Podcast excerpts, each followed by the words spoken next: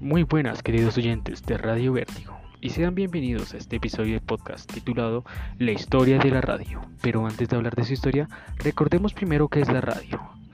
El término radio se define como la transmisión y recepción de ondas electromagnéticas de radiofrecuencia, especialmente aquellas que transmiten mensajes sonoros. Los radios de comunicación son equipos electrónicos diseñados para comunicar a las personas y utilizamos como medio de enlace una portadora de frecuencias. Ya sabiendo que es una radio, preguntémonos de dónde y cómo surgió este invento. Los primeros antecedentes de la radio datan del siglo XIV, con la invención de la pila voltaica por Alessandro Volta.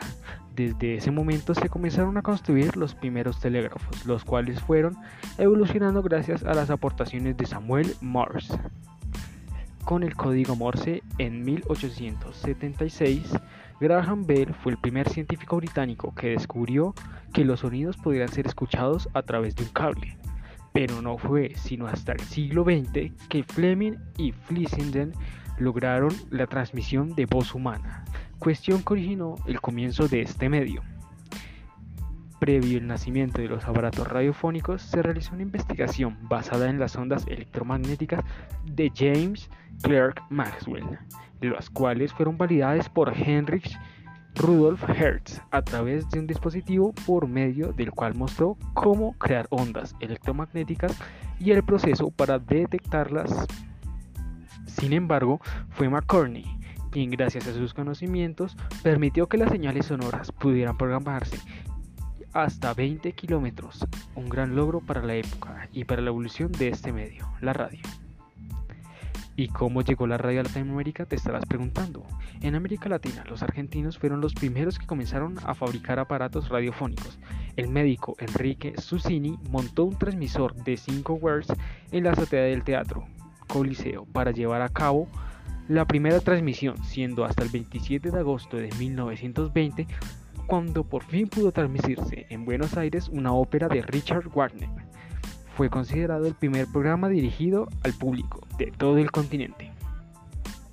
Pero, ¿por qué es importante la radio? La utilidad principal de la radio es la transmisión de información a gran cantidad de receptores.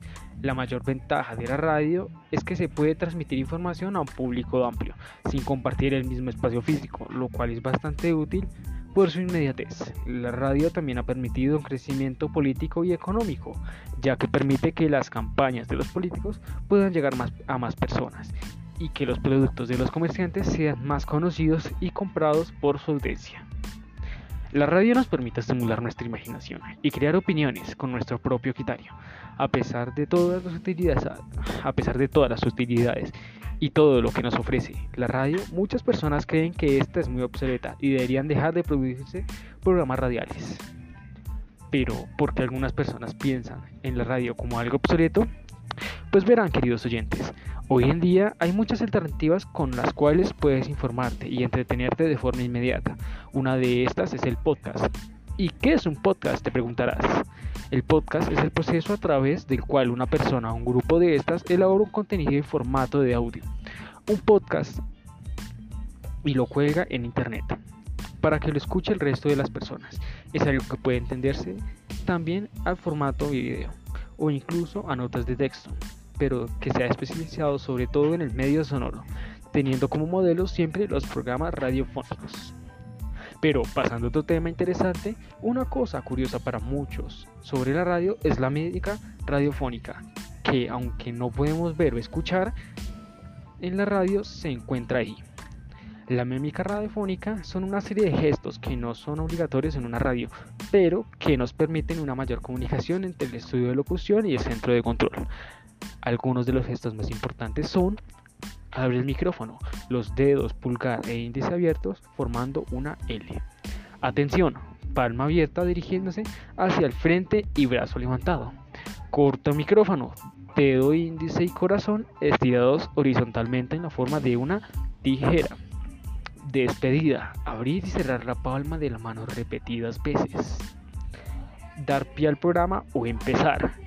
Señalar con el dedo índice hacia la cabina de control avisar de los minutos que nos quedan de programa, mostrar con los dedos los minutos que quedan, Por ejemplo, si quedan 7 minutos, señalar con 7 dedos. Si nos quedan 2, señalar con 2 dedos. Y si nos quedan 9, señalar con 9 dedos, etc. Y aunque estos son los gestos más comunes, lastimosamente por el día de hoy se nos ha acabado el tiempo. Recuerden mis queridos oyentes sintonizarnos todos los días, pues Radio Vértigo te mueve del piso. Adiós.